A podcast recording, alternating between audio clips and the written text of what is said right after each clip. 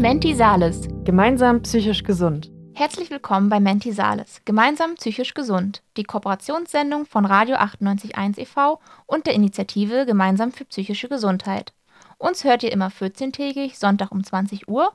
Und heute für euch am Mikrofon ist Sarah Stapel. In den letzten Folgen war es ja so, dass wir äh, jetzt auch mal Interviews aufgenommen haben Ihr habt zum Beispiel beim letzten Mal das Interview mit Professor Dr. Annalena Zietlow gehört. Sie ist ja Kinder- und Jugendpsychotherapeutin und hat bei uns in Greifswald die Professur für Kinder- und Jugendpsychotherapie. Und da hat sie euch einen Einblick gegeben ja, in ihre Arbeit und äh, wie sie eigentlich ihren Weg gefunden hat in die Kinder- und Jugendpsychotherapie.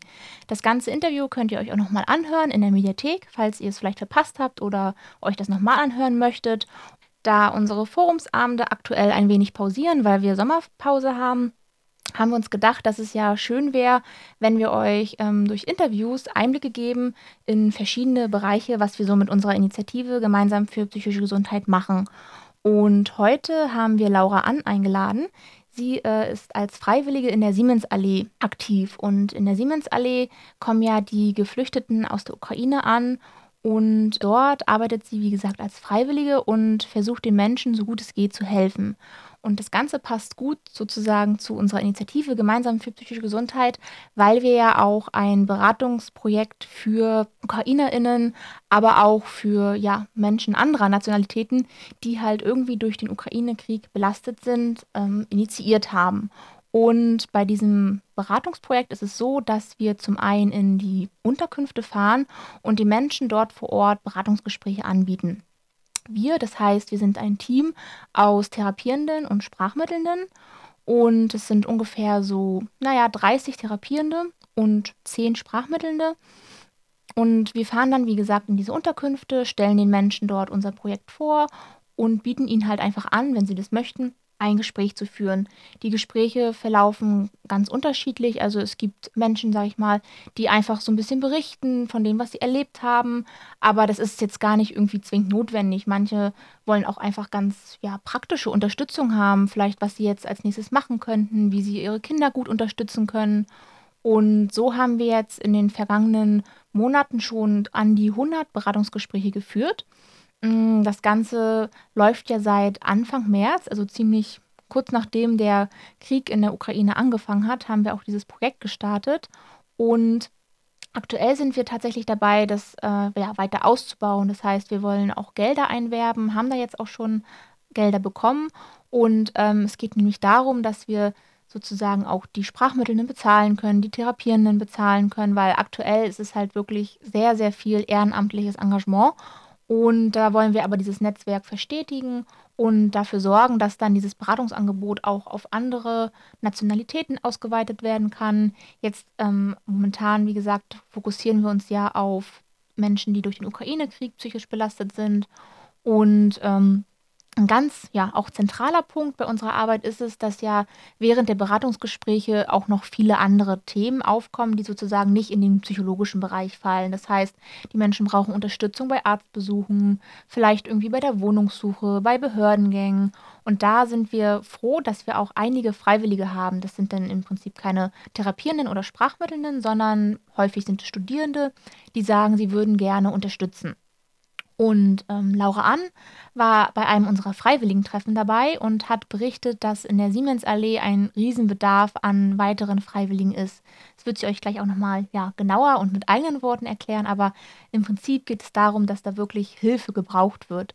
Und ähm, weil wir ja dachten, dass es super wichtig ist, das zu unterstützen, haben wir Laura eingeladen hier zu einem Interview und dass sie euch mal berichten kann, wie man sich so die Arbeit als Freiwillige oder Freiwilliger in der Siemens Allee vorstellen könnt oder kann.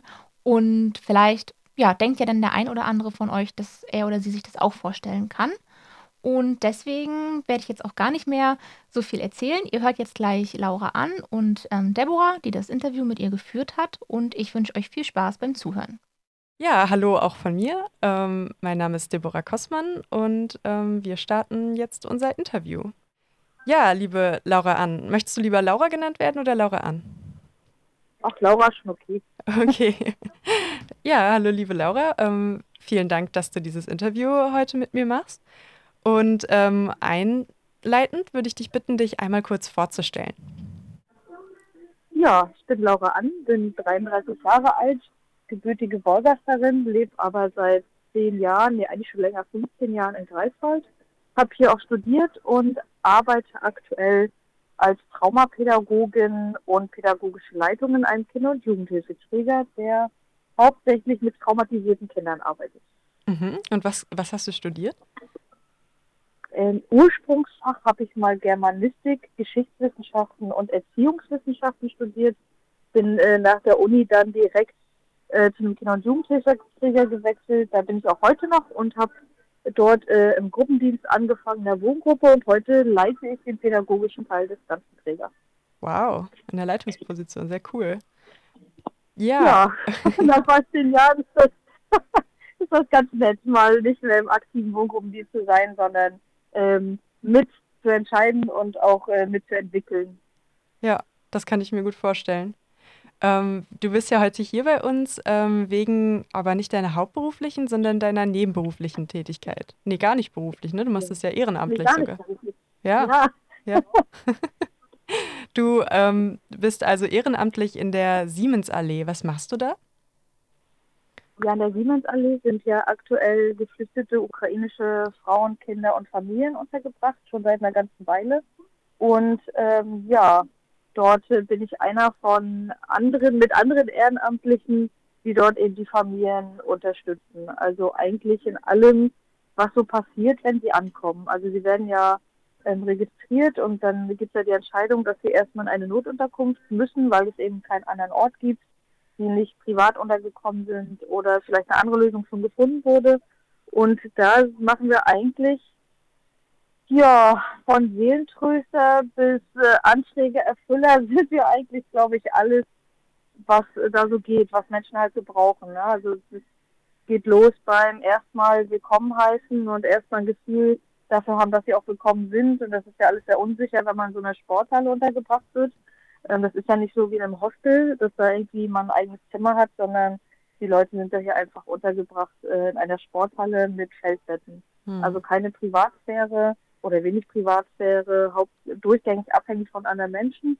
Und wir versuchen ihn in den Start in Deutschland zu erleichtern, also indem wir mit ihm die Jobcenter-Anträge ausfüllen, ähm, Kindergeld, Unterhaltsvorschuss, ähm, was gibt's dann noch so? Ähm, Grundsicherung im Alter, also wir haben ja auch Senioren hier. Ähm, wir haben uns darum gekümmert, dass die Kinder zur Schule gehen, dass sie ähm, mit Schulmaterialien ausgestattet werden, dass sie vielleicht auch mal in der Freizeit was machen können. Ähm, genau, also der ganze bürokratische Apparat, den haben wir einmal übernommen. So, Wahnsinn. das ist das, was wir, Ja. was wir hauptsächlich machen. Und ab und zu organisieren wir auch ein paar Aktionen für die Kinder hier, damit die auch ein bisschen beschäftigt sind. Ja, das, das klingt ja wirklich beeindruckend. Ähm, wie, wie bist du da so dran gekommen? Also, wie bist du an die Siemensallee gekommen? Ehrlich gesagt, eher reingerutscht. Also ähm, ich war mit anderen Ehrenamtlichen 2015 schon ähm, in der Notunterkunft, ähm, als eine andere Turnhalle war und die ähm, Syrer aus na, Syrien eben geflohen sind und ja auch schon mal eine Notunterkunft war. Ähm, dadurch eben schon auch Kontakte zu Leuten gehabt, die eben im gleichen Bereich tätig sind. Und witzigerweise war das diesmal eher eine ganz spontane Begegnung, nämlich auf dem 1. Mai-Fest, auf dem Marktplatz, ähm, war ich mit äh, der Integrationsbeauftragten Frau Gaske unterwegs. Wir hatten da eine Aktion für ukrainische Kids zusammen geplant und irgendwann stand dann auch jemand äh, vom DRK hinter mir, der auch in der Halle schon aktiv ist. Und äh, Anna sagte einfach nur so, ja, hier, das ist ähm, sowieso und ihr könnt euch ja mal unterhalten wegen der Halle. Und ja, dann habe ich gefragt, dann stellte ich die Frage der Fragen, wo könnt ihr Hilfe gebrauchen? Und seitdem, ja, bin ich hier. Wow, also die Frage der Fragen, ja? Könnt ihr Hilfe gebrauchen? Die Frage der Fragen, wo könnt ihr Hilfe gebrauchen? Ja, genau. Ist, sie, ist es Die immer noch Antwort die ist Frage immer der Fragen? überall. Also, Ja. Und die Antwort ist immer überall. und das hast du dann so auch äh, gemacht, ja? Du hilfst jetzt überall. Ähm, ich ich habe jetzt Ja, nur gerade gehört, ja, während du so erzählt hast, Ja. habe ich gedacht, wow, äh, das klingt ja richtig beeindruckend. Wie, wie schafft man das? Also, das, das alles so zu lernen. Ich glaube, wenn ich jetzt zu euch kommen würde und äh, ihr würdet sagen, na, äh, wir brauchen überall Hilfe, würde ich erstmal sagen, puh, also.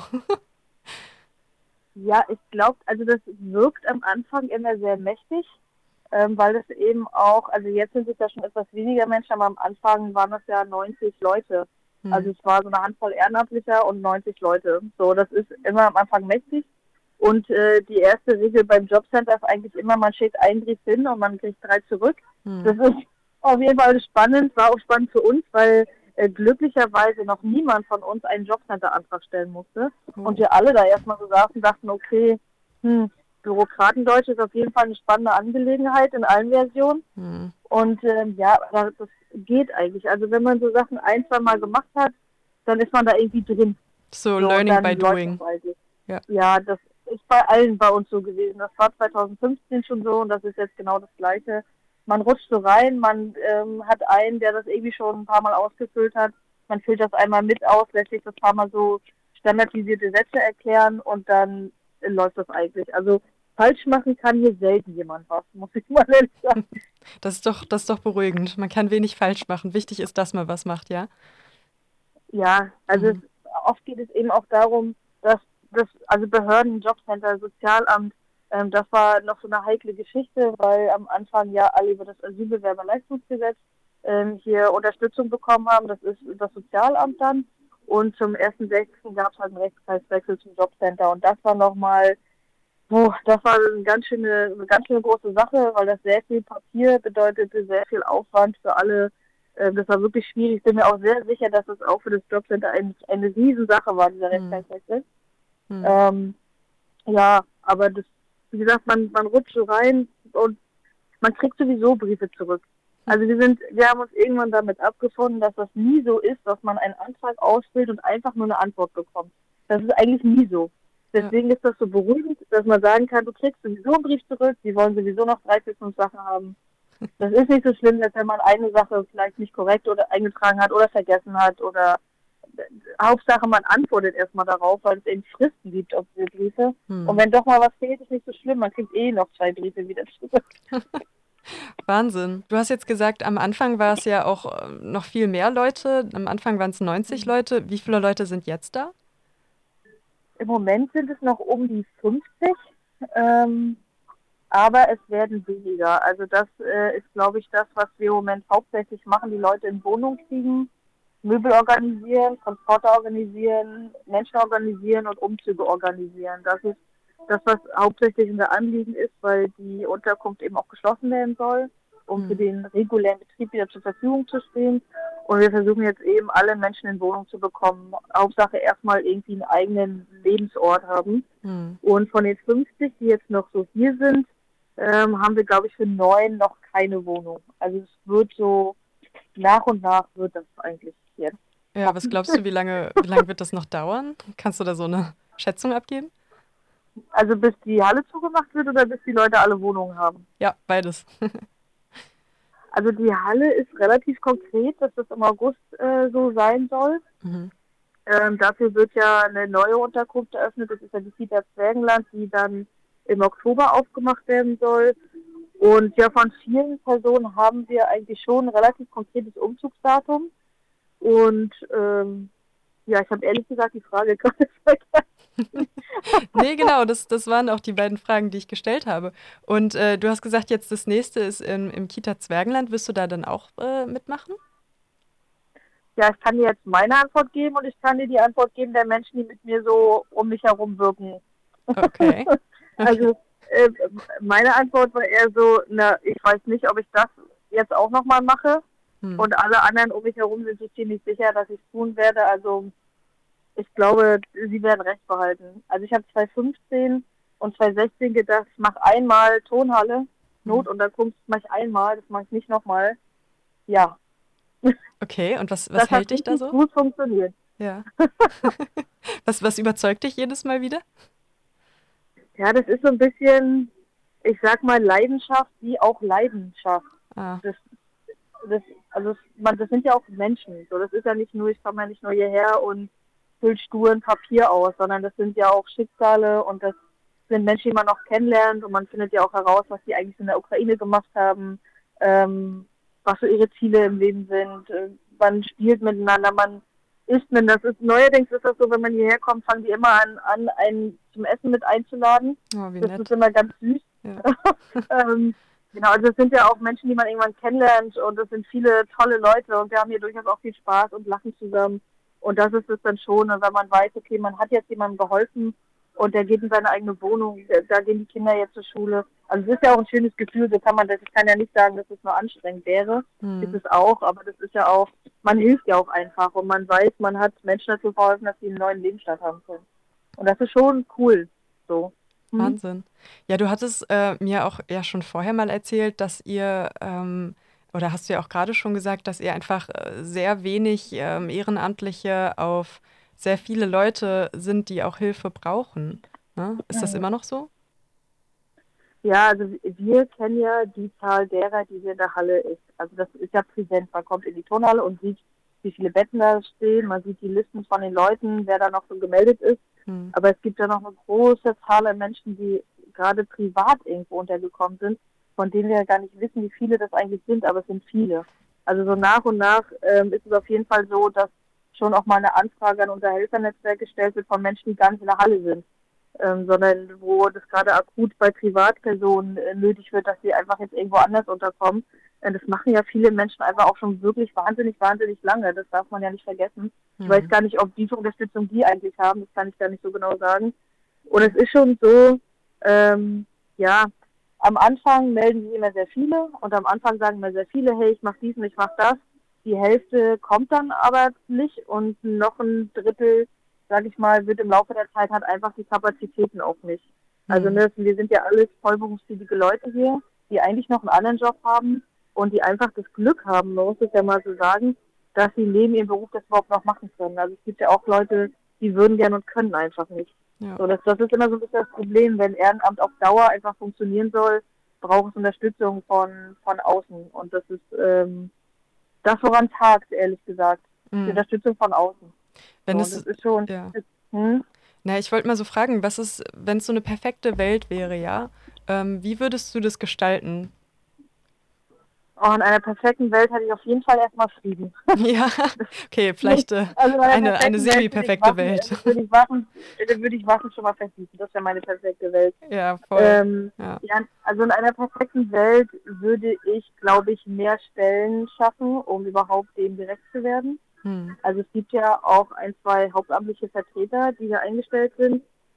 Aber das ist unmöglich. Das also auch wir, wir sind jetzt, ich weiß nicht, lass uns sieben sein, vielleicht insgesamt, die hier in der Halle so richtig wirken. Wow. Das ist einfach zu wenig. Wir können das ausrechnen. Das sind sieben auf 90 ja. oder sieben auf 100, wenn man jetzt mal die mit reinrechnet, die schon ausgezogen sind und dann sind da nochmal neue dazugekommen. Ja. Das ist einfach super, super viel Arbeit. Und da, also in meiner perfekten Welt würde jede Behörde sagen, alles klar, zweimal die Woche, ich schicke einen vorbei, wir kümmern uns um all diesen ganzen Antragswust hm. ähm, oder beraten euch, wie äh, bestimmte Sachen einfach auszufüllen sind oder was man da tun kann. Hm. Das wäre schon mal das Erste. In noch einer perfekten Welt würde man Ehrenamtliche vielleicht auch mal öfter wertschätzen und sie auch vielleicht mal mit etwas entlohnen, ehrlich gesagt. Hm. Ich glaube, dass ähm, viele, also wir machen das ja unentgeltlich, das ist auch alles gut, wir wollen auch eigentlich nichts dafür, aber Wertschätzung macht schon viel aus. Also ja. so von höheren Stellen wäre das schon mal sinnvoll, wenn man sagt, ey, das ist richtig gut. Und damit meine ich was ernst gemeint ist und nicht so, ja, ja, die Ehrenamt ist eine super tolle Sache. Mhm. Aber eigentlich so, sondern so ehrliche Wertschätzung, glaube ich, das wäre schon mal ein richtig gutes Ding.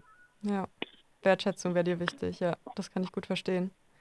Und in unserer unperfekten Welt ähm, hast du einen konkreten Wunsch an, wenn sich jetzt jemand äh, das anhört und sagt irgendwie, oh Mensch, da, da würde ich auch gerne helfen. Ähm, auch in der unperfekten Welt wäre das richtig klasse, wenn sich die Menschen tatsächlich trauen ja. und sich auch melden. Also ich weiß, dass einige das eben sagen und sagen, oh, ich habe eigentlich gar nicht so viel Zeit, aber ich würde gerne was machen.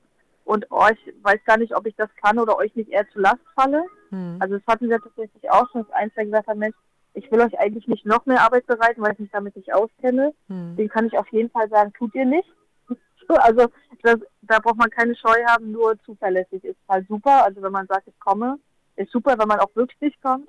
Und wir haben eben auch ganz klasse Leute, das sind ganz Kleinigkeiten. Wenn einer mal sagt, hey, ich habe vielleicht nicht viel Zeit, aber ich kann euch mal was von A nach B fahren. Oder ich kann vielleicht mal ähm, eine Stunde Zeit nehmen und Möbel vielleicht mithelfen, in eine Wohnung zu tragen. Oder irgendwie sowas. Also das ist ähm, in einer perfekten Welt reicht mir, wenn jemand sagt, ich habe eine Stunde am Tag egal für was, und ich bin dabei. Ja, und du würdest sagen, das wäre auch schon hilfreich, ja? Also wenn jemand sagen würde, hm, jetzt gehe ich mal heute zu Siemens LE und frage, was sie so brauchen. Und dann würdet ihr sagen, ähm, ja, oh, wir haben hier einen Umzug vielleicht, ähm, könnt ihr hier mit Tragen helfen. Wir haben hier eine Familie, die einen Antrag ausgefüllt braucht. Ähm, da könntet ihr mithelfen oder so. Ja, kann ich mir das so vorstellen?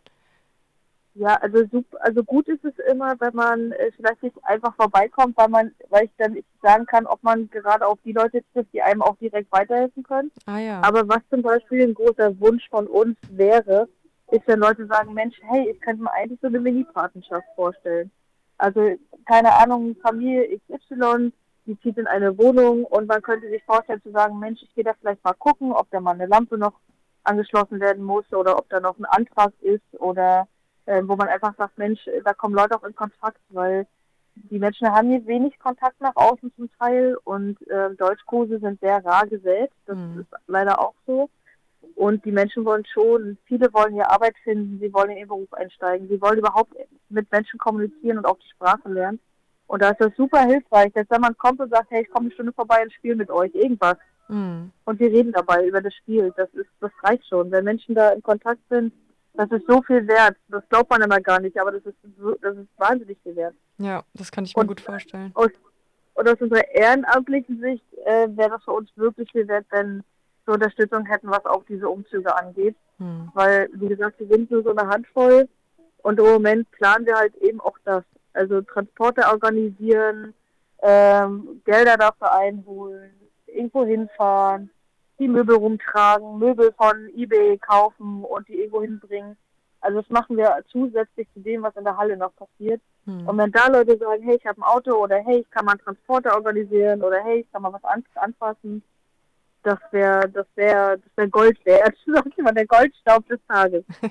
ja, und so einen Umzug kennt man ja schon, ne? Wer ist, wer ist noch nicht umge umgezogen? ja, ne? genau, wer ist noch nicht umgezogen, ja. Das stimmt. Jeder, der seinen eigenen, eigenen Umzug denkt, äh, weiß ja wahrscheinlich, wie froh der ist über jeden, der da noch steht und sagt, ja, ich kann da mal ein Regal hochtragen. Oh ja, da erinnere ich mich auch noch dran. Ich hatte genau, aber, auch aus meiner Sicht gut dran, ja. Ja, voll. Ich hatte noch mal eine Frage, ähm, das habe ich gerade so gedacht. Wenn ich so daran denke, man soll sich mit den Leuten unterhalten und so, könnt, könnt ihr alle Ukrainisch? Auf gar keinen Fall.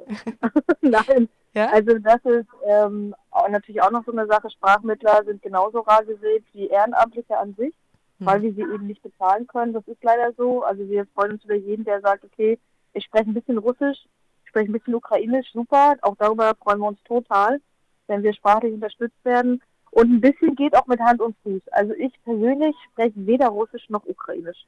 Gar nicht. Ich kann Danke und Bitte sagen. Das, ja, Hammer. Aber man, das ja. geht. Ja, das, also das ist, aber man hat auch mal gedacht, na, was kann ich wohl helfen? Das ist auch tatsächlich ein Unterschied, muss ich sagen, zu 2015 und 2016. Ähm, bei den syrischen Geflüchteten waren, hatten ganz viele, die wirklich gut Englisch konnten. Ähm, und ich kann auch Englisch und da konnte man sich gut verständigen. Aber das ist äh, bei den ukrainischen Leuten eher seltener der Fall, muss ich sagen. Also die können eher weniger Englisch und deswegen ähm, sind wir, freuen wir uns, wenn wir Sprachmittler haben, aber sie sind nicht das, was man können muss, um zu sagen, Mensch, ich ähm, helfe da einfach mal. Ja, ich hatte auch schon die Situation, dass ich dann mit Google Übersetzer vor jemandem saß, ne? Und dann haben wir uns darüber unterhalten. Kennst du das? Ja, die sind auch mittlerweile besser als gedacht. Also Google hat da irgendwann in den letzten Jahren mal ordentlich aufgerüstet und so einfache Sätze gehen eigentlich ganz gut. Und es gibt auch so ein, zwei kostenlose Apps, die gehen im Regelfall auch ganz gut. Ja, also, also die, so einfache Sachen. Ja, also die Sprachbarriere muss man sich keine Sorgen machen, wenn man kein Ukrainisch kann. Auch dann kann man helfen. Nein. Ja, ja absolut. Das ist sogar ganz witzig. Es gibt ja immer so Sachen, ähm, wo auch einfach mal ein Wortwitz entsteht. So, ich hatte das äh, neulich mal, das, da haben wir herzlich drüber gelacht weil äh, wir auf einer Bank saßen. Ich habe gerade was ausgefüllt und eine Frau setzte sich neben mich und ähm, sagte halt Rutschka. Und ich wusste nicht, was das ist. Und habe in meiner kleinen Welt, in unserem kulturellen Kreis Rutschka, klingt wie Rutschen und bin ein Stück zur Seite gerutscht. so auf der Bank. Und sie guckte mich völlig irritiert an, warum ich jetzt von ihr weggerutscht war. Und fand dann heraus, dass Rutschka Kugelschreiber heißt, weil ich parallel ein Stück gesucht hatte, um was zu unterschreiben.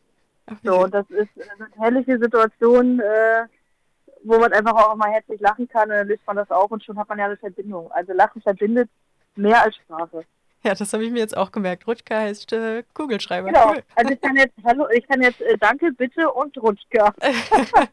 Kugelschreiber. Schön, habe ich auch was gelernt heute. Cool. Ja. Ja, ich wollte eigentlich Also wenn nochmal. das, Ja. wenn man das Plädoyer eröffnet und hierher kommt und dann anguckt und irgendwas mit Rutschka sagt, werden die wahrscheinlich erstmal irritiert gucken. Aber jeder, der die Kugelschreibergeschichte kennt, wird auf jeden Fall erstmal schmunzeln. das war schon gut aufgenommen. Schön. Schon Opener, das ist schon der. Nice. Laura und Rutschka und dann ist schon durch. Schön. Ach, schön.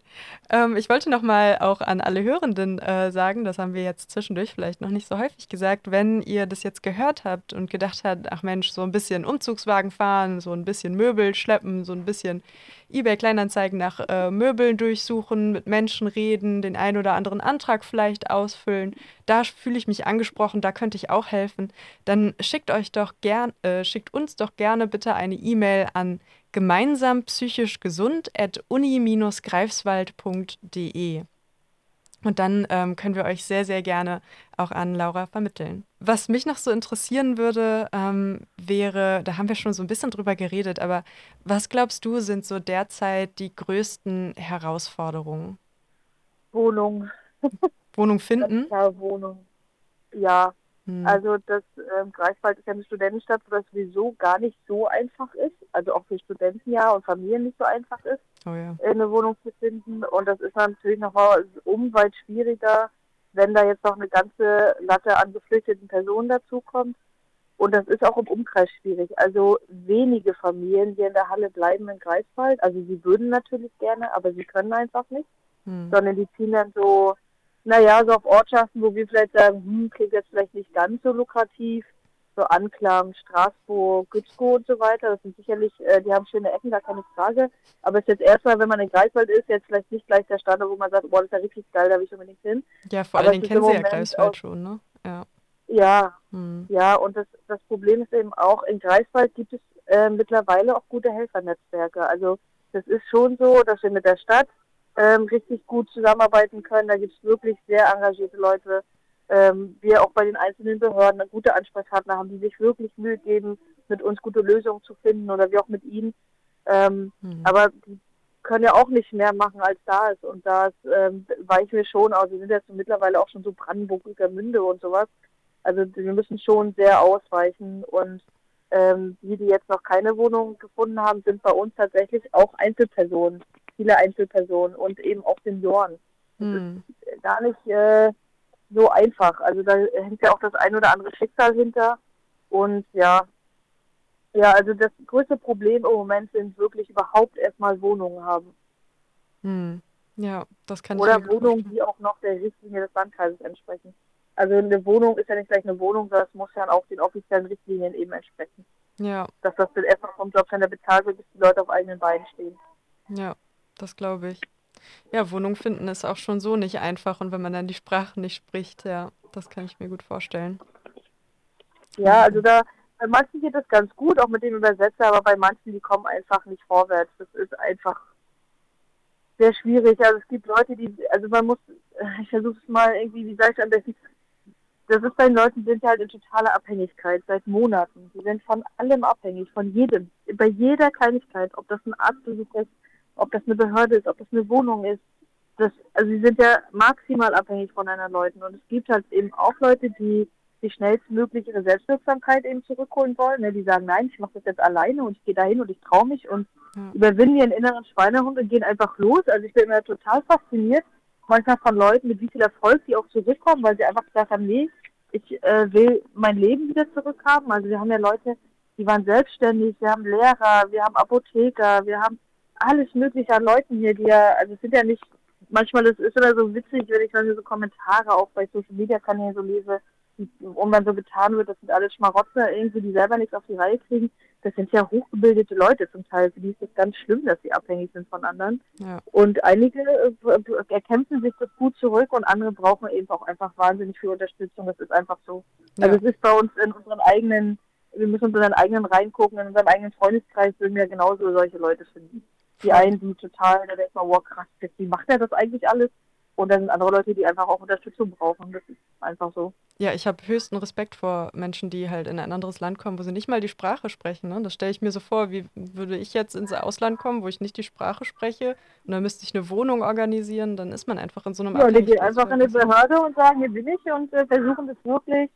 Ähm, wir haben ja auch Leute, die sitzen hier Tag und Nacht und pauken, Vokab pauken Vokabeln und Wow. versuchen erstmal die Anfangssätze. Ne? Also ich brauche Hilfe, kann ich bitte was weiß ich haben. Ne? Also das, dass sie so Standardsätze ähm, einfach auch versuchen zu lernen, um damit erstmal weiterzukommen Hm. und nutzen dann noch ihre Übersetzer-Apps. Also es ist schon äh, faszinierend. Also es ist wirklich krass. Also ich wüsste bei den einen oder anderen selber nicht, ob ich das in einem anderen Land so geschafft hätte, wie das hier mancher hier schafft. Ja, und Deutsch ist jetzt echt keine, keine einfache Sprache, ne? Also, Nee.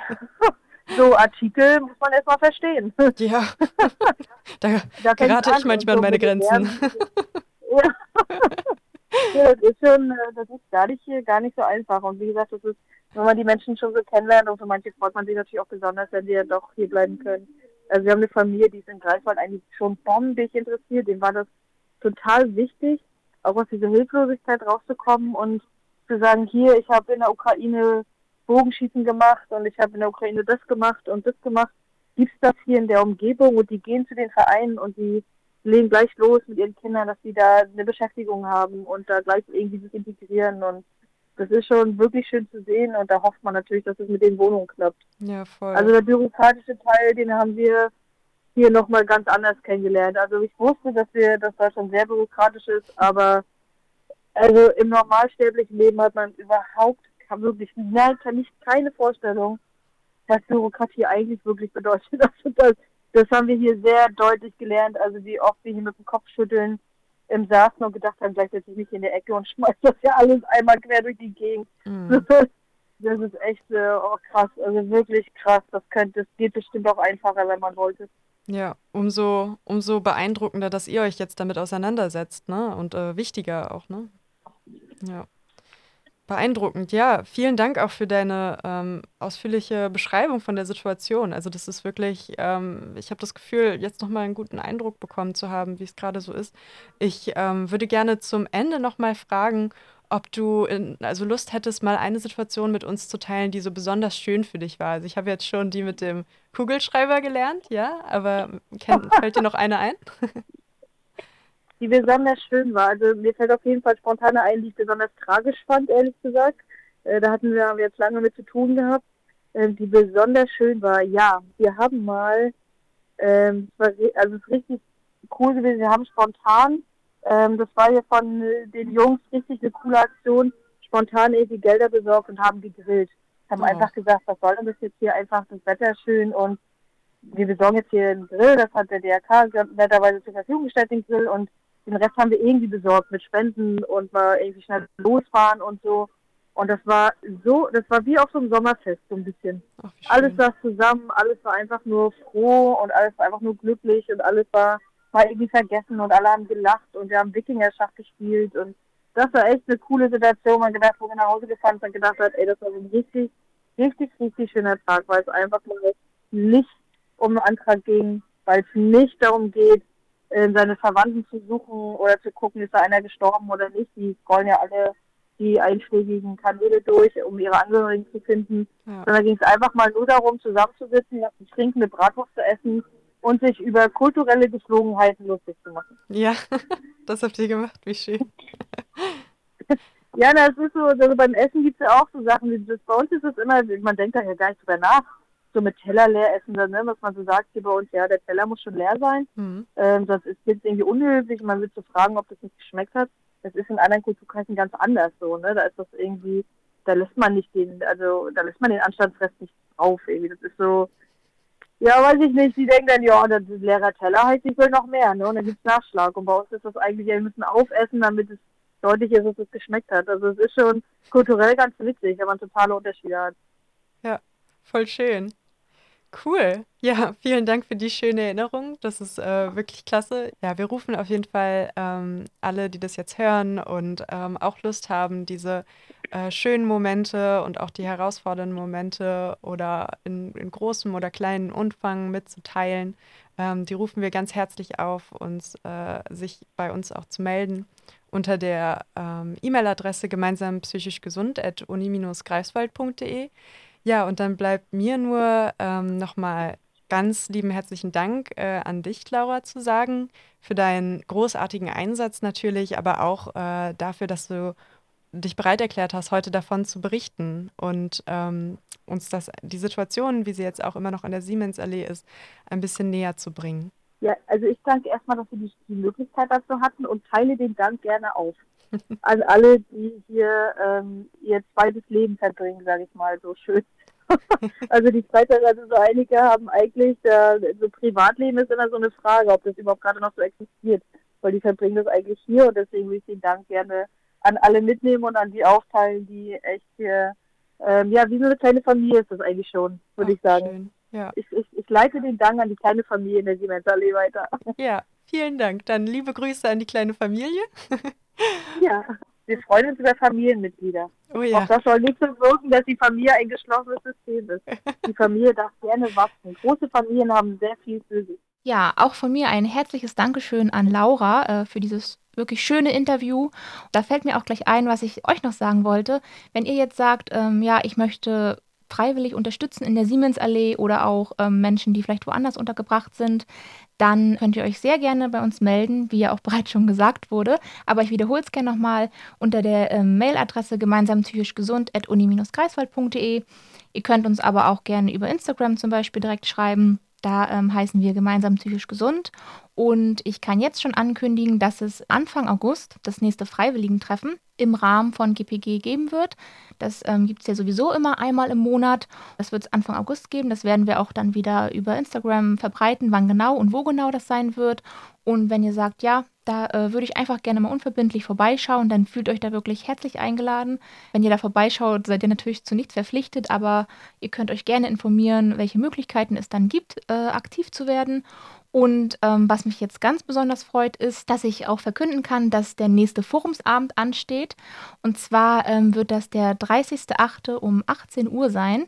Da wird ähm, Professor Dr. Dr. Andreas Merker einen Vortrag halten mit dem Titel Neue Diagnosen im Trauma- und Belastungsbereich, Implikationen für Betroffene und Behandelnde. Das Ganze wird im Hörsaal in der Alten Frauenklinik in der Wollweber Straße 1 bis 3 stattfinden, aber auch online. Also wenn ihr lieber über Zoom teilnehmen wollt, könnt ihr einfach auf unserer Website dem Link folgen. Den findet ihr da unter Forum für psychische Gesundheit. Da freuen wir uns ganz besonders, dass es jetzt wieder weitergeht mit den Forumsabenden. Es hat ja, wie gesagt, jetzt ein bisschen pausiert über den Sommer. Was natürlich auch besonders schön ist, ist das Thema des Forumsabends auch sehr gut passt zu dem Interview, was wir heute gehört haben. Da natürlich auch viele ähm, Schutzsuchende mit ähm, ja, Traumata und Belastungen zu tun haben. Ansonsten bleibt mir noch zu sagen, dass ihr die heutige Folge, wenn ihr sie gerne nochmal hören wollt oder wenn ihr sie verpasst habt, könnt ihr sie in der Mediathek nachhören unter www.radio981.de und ähm, wenn ihr allgemein weitere Informationen zu GPG, also gemeinsam für psychische Gesundheit, haben möchtet, schaut gerne auf unserer Website vorbei. Die findet ihr unter psychologie.uni-greifswald.de slash gemeinsam und da findet ihr viele Informationen auch zu unseren anderen Projekten, die wir noch haben. Neben dem Beratungsprojekt für Schutzsuchende haben wir auch noch immer unsere Impfberatung, die tatsächlich weiterhin läuft und da kommen auch immer noch mal Anfragen rein. Darüber hinaus haben wir auch immer noch unser, was heißt immer noch, das läuft ja gerade erst so richtig an, unser Klimaprojekt, Gesundes Klima, gesunde Menschen in Vorpommern. Über all das könnt ihr euch gerne auf unserer Website informieren. Bei Fragen könnt ihr uns ähm, immer schreiben. Ansonsten bleibt mir nur noch zu sagen, dass heute äh, ich, also Sarah Stapel, für euch moderiert hat und das ähm, Interview hat Deborah Kossmann geführt. Und wir bedanken uns nochmal ganz herzlich bei Laura für diese wirklich ja, schönen Einblicke und wir hören uns beim nächsten Mal.